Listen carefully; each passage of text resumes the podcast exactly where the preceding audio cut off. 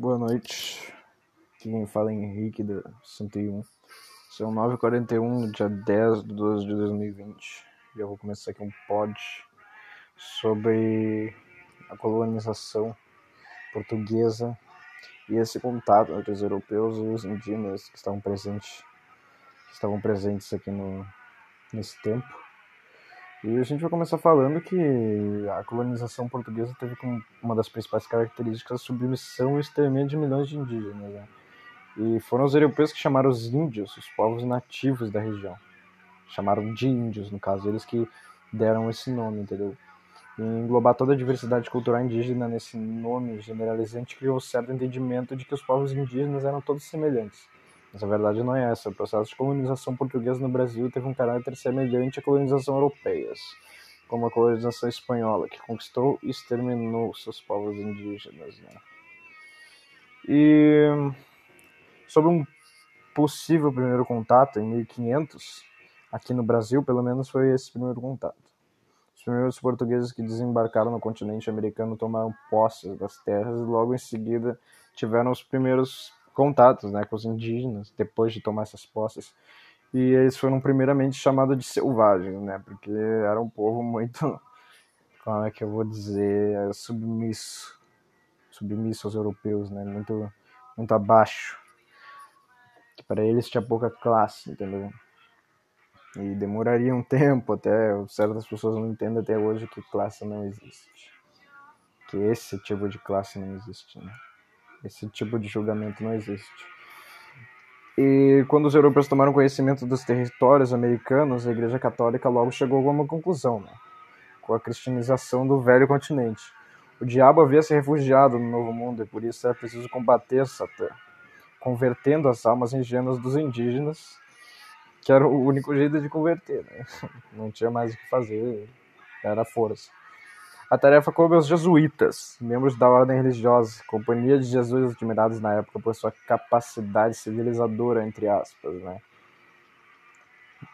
E para resumir um pouco, o início da colonização, a mão da obra indígena era utilizada na extração do pau-brasil, né? Que hoje em dia está quase, está praticamente escasso, né? Muito, se existe é muito raro. Né?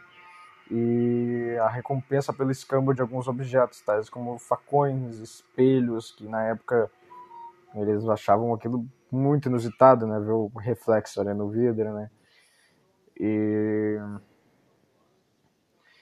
e até aguardente de vez em quando era entregue aí, tipo, pra isso. Eu não, não sei dizer exatamente o uso que eles faziam, né, e, mas era uma das recompensas. Posteriormente, os índios passaram a ser capturados, empregados em pequenas lavouras na coleta de drogas do sertão, na coleta de drogas do sertão, né? E quanto mais eles fugiam, mais os europeus iam atrás, né? E quanto mais os europeus iam atrás, mais conflitos surgiam, né? E um desses conflitos foi a Guerra dos Bárbaros. Rebeliões e confrontos envolvendo os colonizadores portugueses, como se pode esperar, e várias etnias indígenas tapuias que aconteceram nas capitanias do Nordeste do Brasil a partir de 1683. Com a expulsão dos holandeses do território no ano de 1654, por uma discórdia na aliança, os portugueses puderam retomar o avanço em direção ao interior nordestino, expandindo as fazendas de gado e perseguindo as etnias indígenas como sempre. Porém, a resistência de diversas etnias indígenas que tinham sido aliados dos holandeses foi um elemento surpresa para os lusos, e uma coisa que vale ressaltar é que nenhuma, nenhum desses conflitos, nenhuma dessas, desses contratempos que havia foram resolvidos apenas verbalmente. Né? É preciso ter decisões a respeito dos casos, né? principalmente nesses de, indiferenças. E isso pode até acontecer hoje em dia, como aconteceu milhares de casos de racismo. O racismo está nas pautas, a gente tem que tomar uma decisão a respeito disso, se tem que acabar de uma vez por todas. Mas voltando, os portugueses fortificaram o efetivo militar, inclusive com a vinda de bandeirantes paulistas, como Domingos Jorges Velho.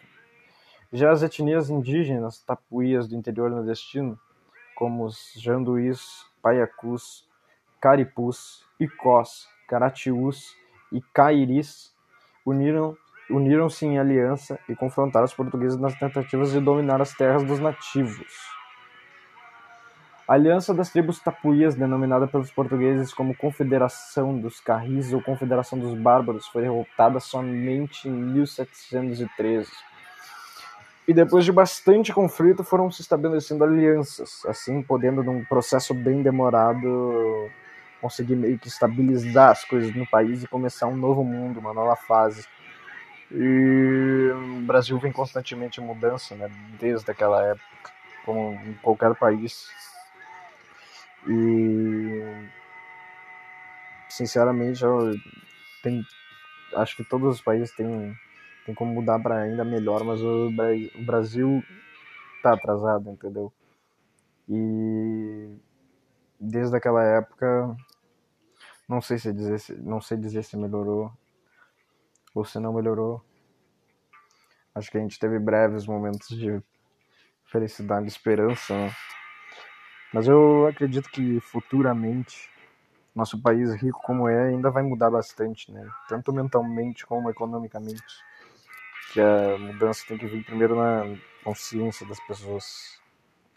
Eu acho que esses sete minutos foram úteis para falar disso, fazer um resumo meio dessa dessa colonização, esse contato dos europeus com indígenas, esse primeiro contato e meio que relacionar as coisas como o nosso país está hoje, entendeu? Eu acho que foi bem útil esses sete minutos, pelo menos para quem quer entender. Então é isso. Boa noite. Espero, aguardo vocês ao próximo.